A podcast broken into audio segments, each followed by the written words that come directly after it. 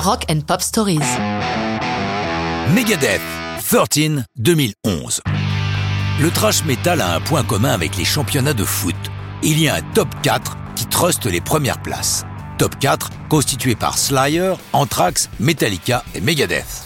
Ce dernier groupe ayant été formé par le guitariste Dave Mustaine suite à son renvoi de Metallica, le metal est un genre un peu consanguin. L'autre leader de Megadeth est le bassiste David Ellefson.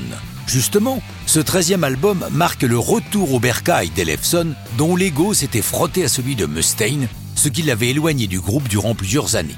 Mais en 2010, il revient sur scène avec ses anciens camarades et début 2011, il est avec eux au Vix Garage Studio de San Marcos en Californie, lui qui n'avait plus enregistré avec Megadeth depuis l'album The World Needs a Hero en 2001.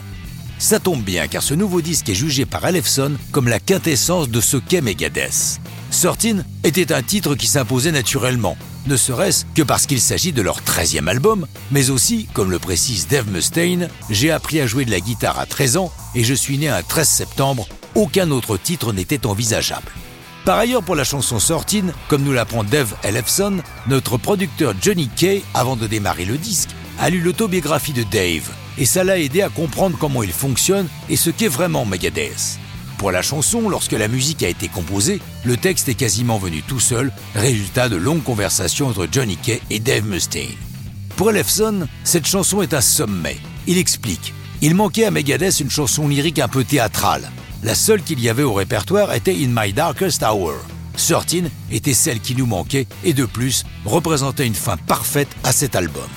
Par ailleurs, Ellefson met en avant le travail remarquable de Chris Broderick à la guitare acoustique et la pureté qu'il a apportée aux parties électriques. Quant à son jeu de basse, il raconte Je me suis inspiré de la manière de jouer de la basse des 70s et même des 60s. Ma référence, c'est James Jamerson, le bassiste qui faisait toutes les séances de la Tamla Motown.